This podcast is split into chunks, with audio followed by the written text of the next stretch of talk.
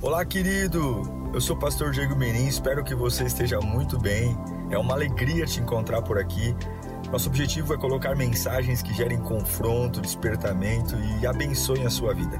Em instantes você vai ouvir um sermão e eu espero de verdade que Deus fale com você. Se você puder também me siga nas minhas redes sociais, sempre estamos colocando conteúdos que gerem confronto e inspiração. Eu desejo um bom sermão para você e que Deus te abençoe sempre. João 15, 16 diz assim: Vocês não me escolheram, mas eu os escolhi para irem e darem fruto fruto que permaneça, a fim de que o Pai conceda a vocês o que pedirem em meu nome. Esse texto é lindo porque diz que nós fomos escolhidos por Deus. Ele nos escolheu e nos escolheu para dar fruto, para ter uma vida boa. O fruto é o estágio final de uma árvore. É difícil a gente se autodefinir, porque nós somos muito suscetíveis ao que acontece fora da gente. Então, em fases ruins, a gente acha que é um perdedor, em fases vitoriosas, a gente acha que é um vencedor. Essa pergunta, quem eu sou, é difícil manter esse quem eu sou constante. A gente acaba entrando em crises ou não, e coisas que a gente tinha muita certeza, de repente a gente começa a ter dúvida, porque leva um tempo, leva tempo para descobrir seu propósito, leva muito tempo para se descobrir o destino, ou onde eu deveria estar, ou o que eu deveria estar fazendo.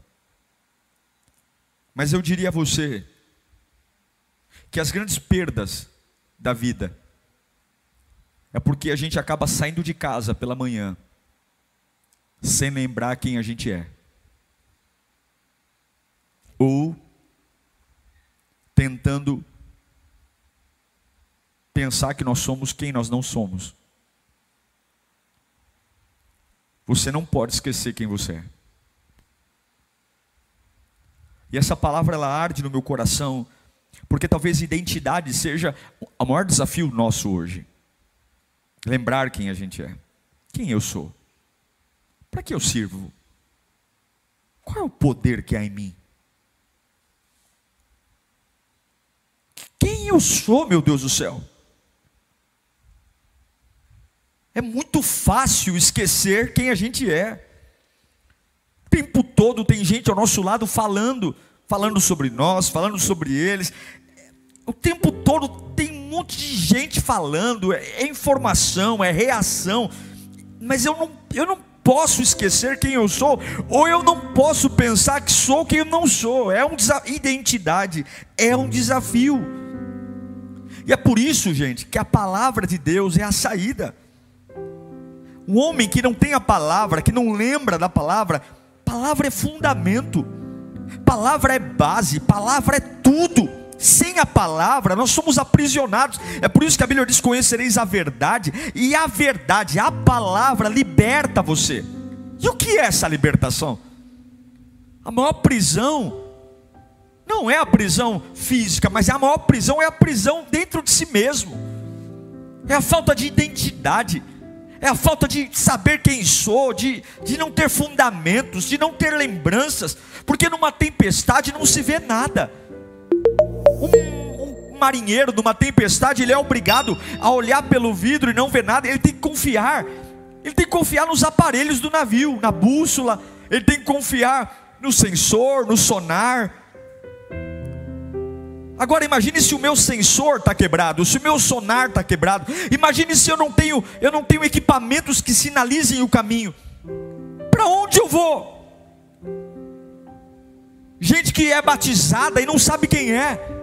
Gente que entregou a vida para Cristo não sabe quem é. Gente que pregou a vida inteira. O camarada pregou, evangelizou, pregou no metrô, pregou no ônibus e viveu, está numa fase que está em casa, num conflito terrível de identidade, dizendo: Eu não sei mais. E quantos não abrem essa bocona cheia de dente para dizer: eu acho que tudo na minha vida foi em vão. Cala a boca. Tenha vergonha de dizer algo parecido com isso. Gente que teve experiências lindas com Deus, foi batizado com o Espírito Santo, tomado pela glória do Pai, livramentos, poder, e agora, porque um capítulo da história é cinza, pega toda a história e joga no lixo, sabe por quê? Porque não tem fundamento, nunca teve, não tem. A Bíblia diz, Jesus diz que a árvore, a casa só, só suporta a tempestade se tem fundamento, se tiver sobre a rocha. Eu não vou para a escola para descobrir quem eu sou. Eu não fui para a faculdade para descobrir quem eu sou. Eu não venho para uma, uma festa de amizade para descobrir quem eu sou. Eu não preciso de um carro para descobrir quem eu sou. Eu não preciso ter uma namorada para descobrir quem eu sou. Esse é o problema. Há uma falta de identidade tão grande, tão grande, que as pessoas vão tentando. Elas usam droga para descobrir quem ela é. Elas arrumam um namorado às pressas para descobrir quem ela é. Ela precisa casar às pressas porque é uma insegurança e ela tem que provar para a sociedade quem ela é. Ela precisa dar uma resposta porque ela não sabe quem é. E aí os movimentos dela para provar, eu preciso fazer uma faculdade para provar que eu sou alguém que está interessado. Eu tenho que fazer, eu tenho que fazer e se endividam, se arrebentam emocionalmente emocionalmente, porque o tempo todo eu quero tentar encontrar uma identidade quando a própria palavra de Deus já diz quem eu sou. E é essa a diferença entre o verdadeiro filho, o filho de Deus, aquele que tem um encontro com o Altíssimo, aquele que se interessa pelas coisas espirituais, não as coisas de fora, mas de dentro, aquele que se apaixona de verdade por Jesus. É, não, não é um culto, mas é uma paixão, é levar Jesus a sério, é levar a presença de Deus a sério, é crer que esse poder faz acontecer o impossível, é crer que esse poder me amou antes mesmo de eu existir, e é esse amor que me completa, é esse amor que me apaixona, é esse amor que me faz não enlouquecer, é esse amor.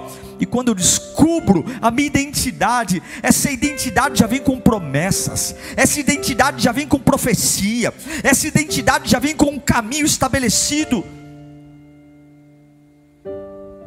Agora, uma das coisas que eu aprendi lendo a palavra é que todas as vezes que Deus ele diz algo ao meu respeito, ele diz porque ele sabe que se é necessário dizer para mim, é porque pode ter fases que eu esqueça daquilo de uma forma natural. Um exemplo, Deus nunca vai dizer, você está curado se você se sente curado. Ele diz, você está curado exatamente pelo fato de você não se sentir. Quando Deus diz, olha, eu te abençoarei. Ele diz porque tem fases que parece que Ele não vai nos abençoar. Então, todas as vezes que Deus nos diz algo ao nosso respeito, é porque Ele sabe que sempre haverão, haverão situações tentando contradizer aquilo. Então, Ele precisa dizer, para que eu me lembre, para que quando houverem fases fora de mim que tentem descaracterizar a voz de Deus, eu me lembre do que Ele disse, eu me lembre da minha identidade. E aí apesar das circunstâncias, evidências serem adversas, eu não esqueço quem eu sou. E talvez alguns estão se sentindo um lixo, uma porcaria.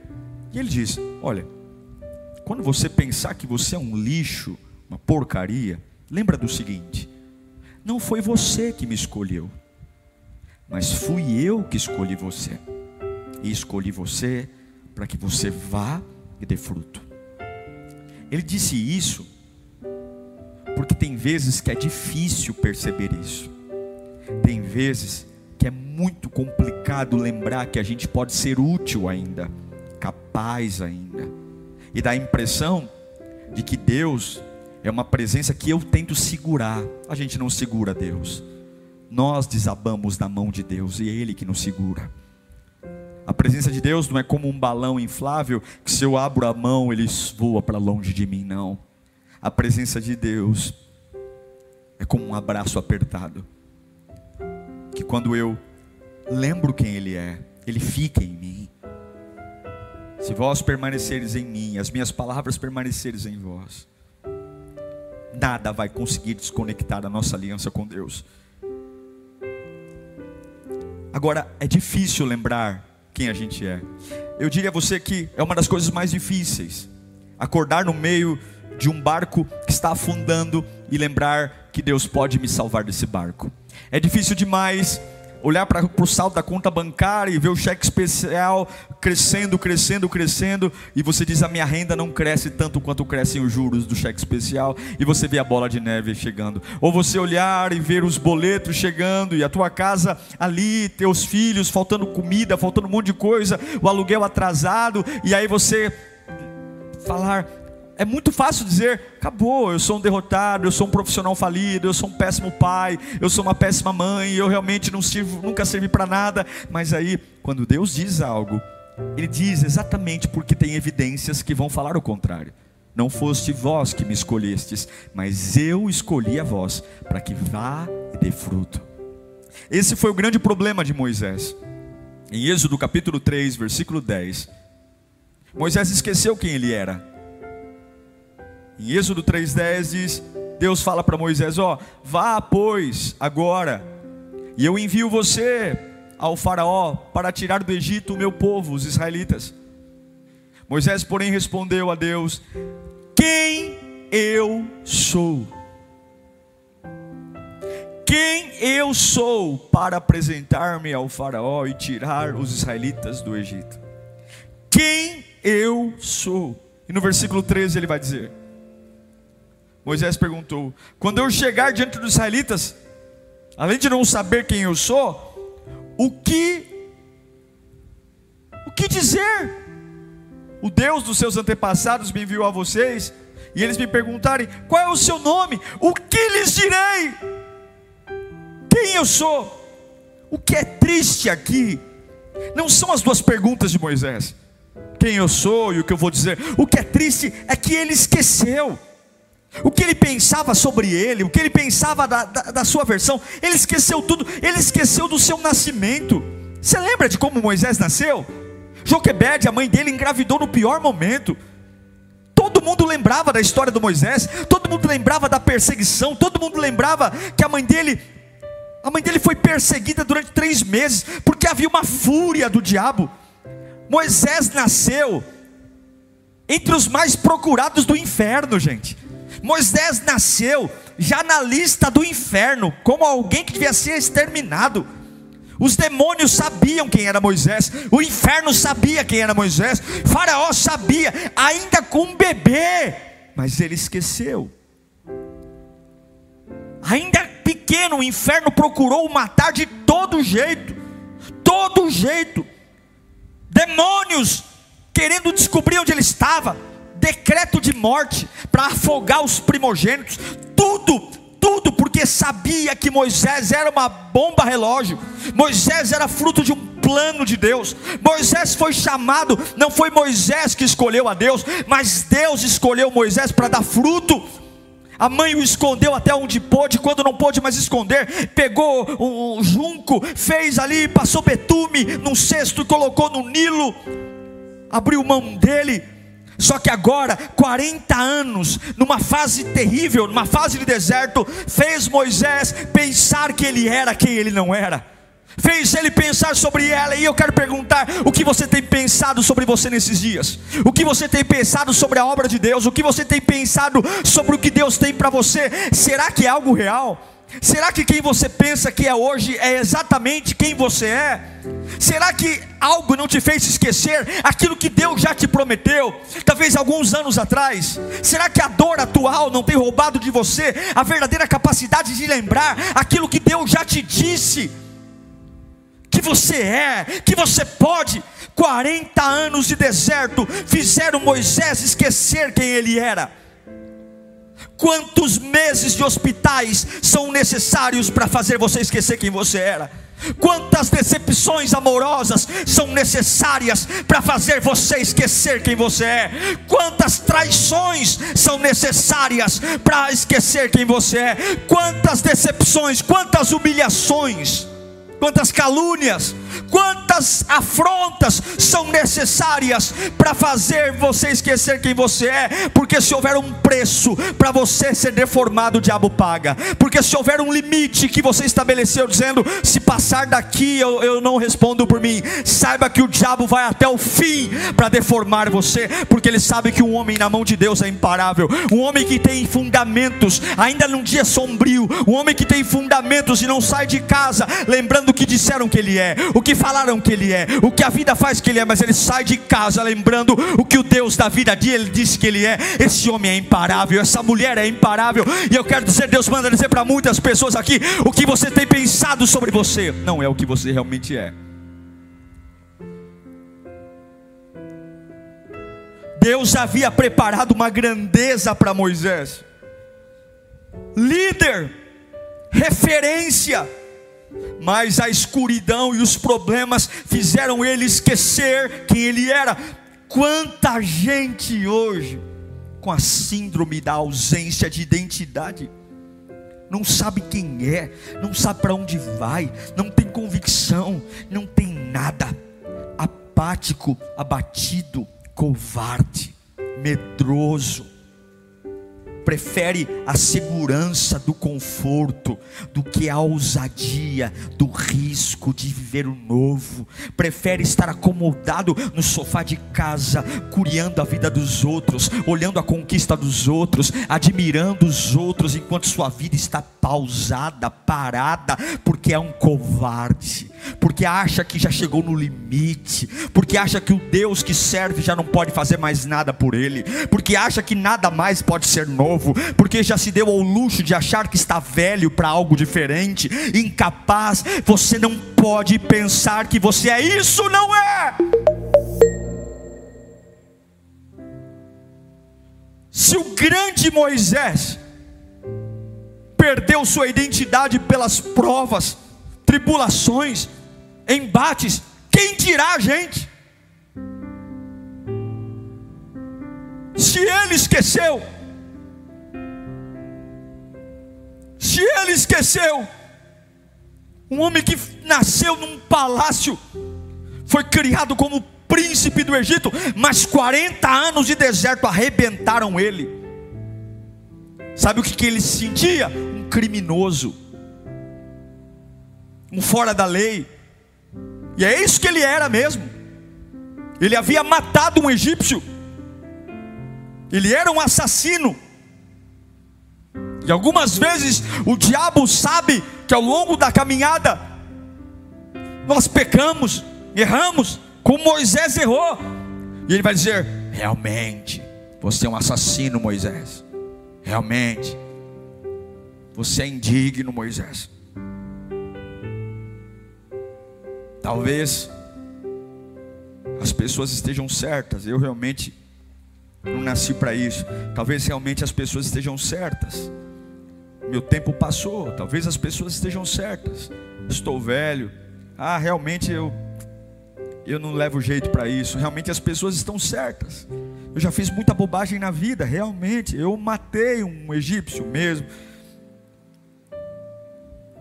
E aí, o que, que vai ser de mim? Quando a gente acha que não é capaz quando a gente acha que Deus não tem mais nada de bom para a gente, nós somos tentados a fugir do lugar do destino. Moisés nasceu para libertar o povo no Egito, mas quando ele falha, o primeiro lugar que ele abre mão é o Egito, ele sai de lá. O potencial de Moisés, a história de Moisés seria construída no Egito. Mas quando ele esqueceu quem ele era, ele sai do lugar onde Deus o fez para brilhar.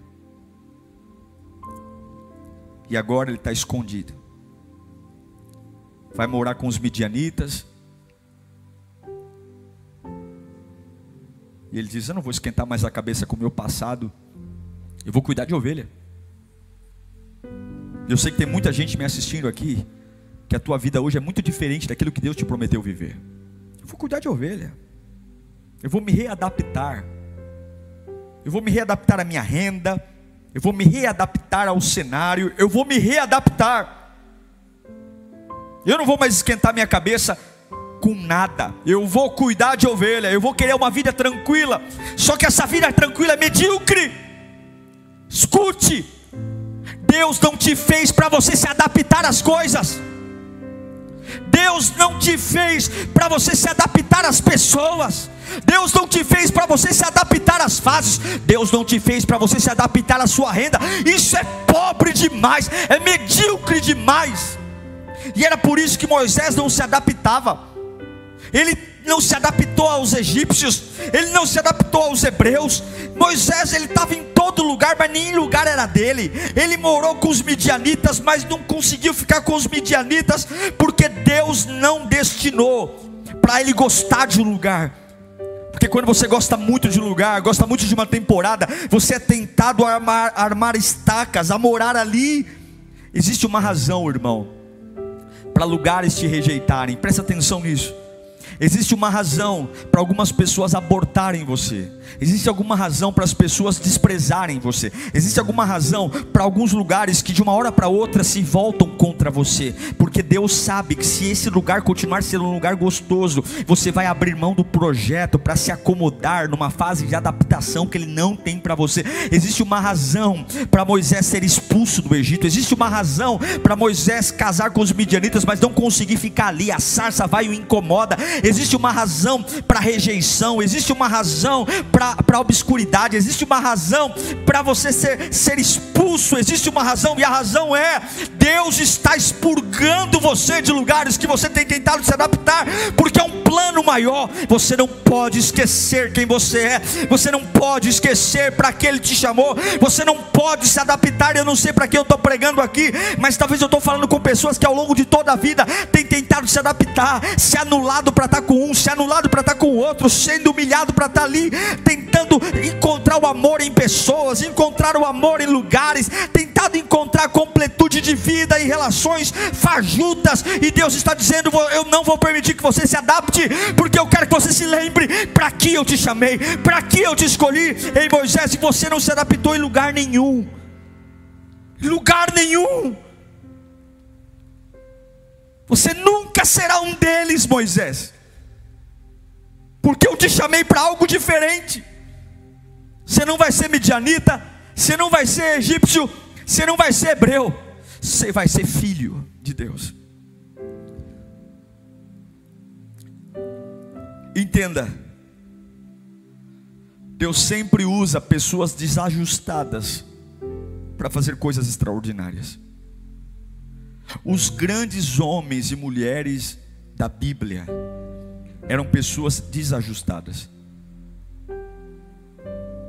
Moisés era extremamente desajustado, temperamento desajustado, a fala desajustada, a história desajustada. Ele tinha um assassinato na ficha corrida, um homem desajustado.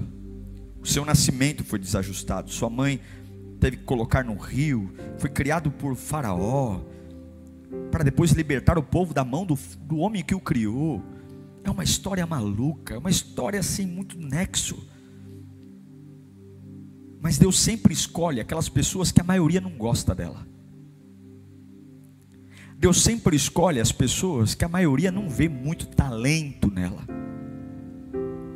Não é o mais popular, não é o mais, o mais, o mais top, é o Davizinho que está no campo, é o Moisés que, talvez de todas as pessoas, é o que menos tinha moral para ir até o Egito, porque ele traiu o povo que o sustentou por 40 anos. E eu sei que tem muita gente tentando mudar o corte de cabelo, mudar o jeito de falar, mudar a roupa, porque você quer que as pessoas te aceitem. Você quer ser aceito por uma tribo, por um grupo de pessoas. Eu me lembro uma vez na empresa, eu achava muito elegante quando as pessoas tinham aquela habilidade de comer com garfo e faca, trocando o garfo da mão. Eu não sei fazer aquilo, mas era tão bonito. Né? Já viu aquelas pessoas que comem de forma elegante mesmo? Pega o garfo e a faca como se fosse é uma habilidade. Aí pega, corta, corta a carne, troca o, garfo com a faca, corta a carne, aí vem com a outra mão, pega assim. E eu me lembro que algumas vezes a gente ia almoçar em churrascaria, né? E eu ficava olhando. E um dia eu fui tentar fazer, mas foi um desastre. A faca caiu da mão. O garfo, o garfo é, raspou o fundo do prato e fez aquele. Aí depois eu queria entender se quando a gente termina de comer, se tem que deixar os dois gar, o garfo e a faca de lado, de outro lado, se era assim. Mas eu percebi que não era o que eu queria, era o que eu queria para ser visto como alguém que talvez tivesse um pedigree maior, mais chique. Mas Deus manda te dizer: por mais que você mude seu cabelo, por mais que você tente mudar o seu jeito de falar, por mais que você tente se rebaixar para que as pessoas te amem e te aceitem, você não, se, você não nasceu para se adaptar a eles. Você não nasceu para se adaptar a lugares. Você nasceu para ser um desajustado mesmo. Ouça, pare de se adaptar. Deus não te fez para você se adaptar a nada. Deus te projetou para você se destacar numa terra estranha. O seu destino é diferente dos outros. O que Deus tem para você é diferente da maioria.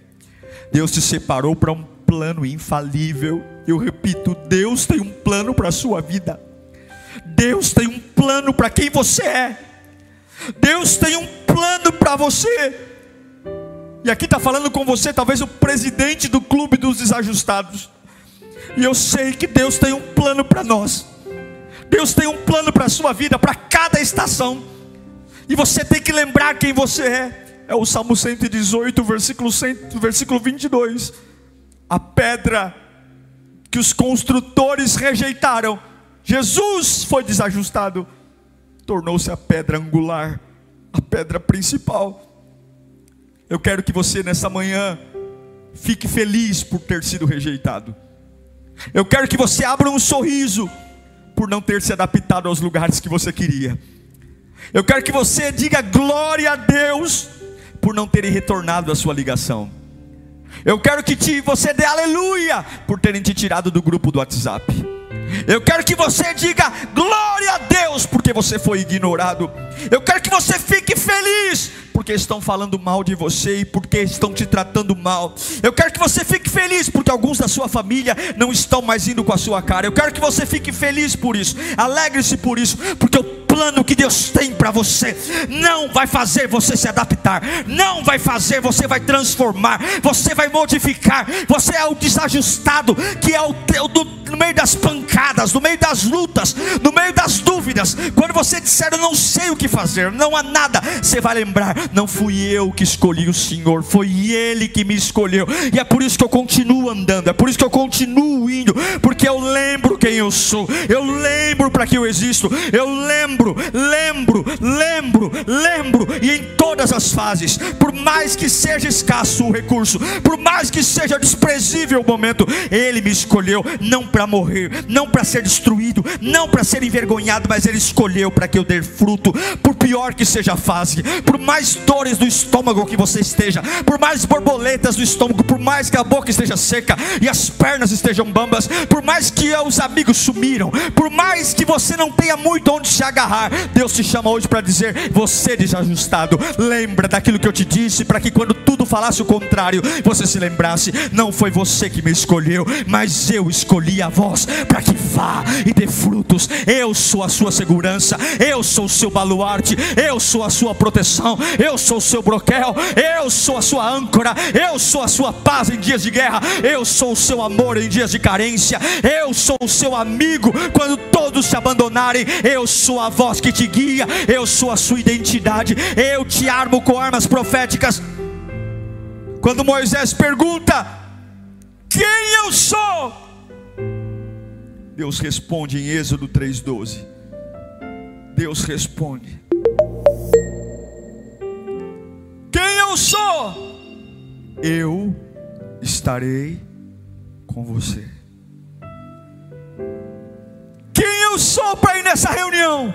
Eu estarei com você. Eu sou o menor da família. como Gideão disse: sou o menor da minha casa, sou pequenininho. Eu sou contigo, homem valente.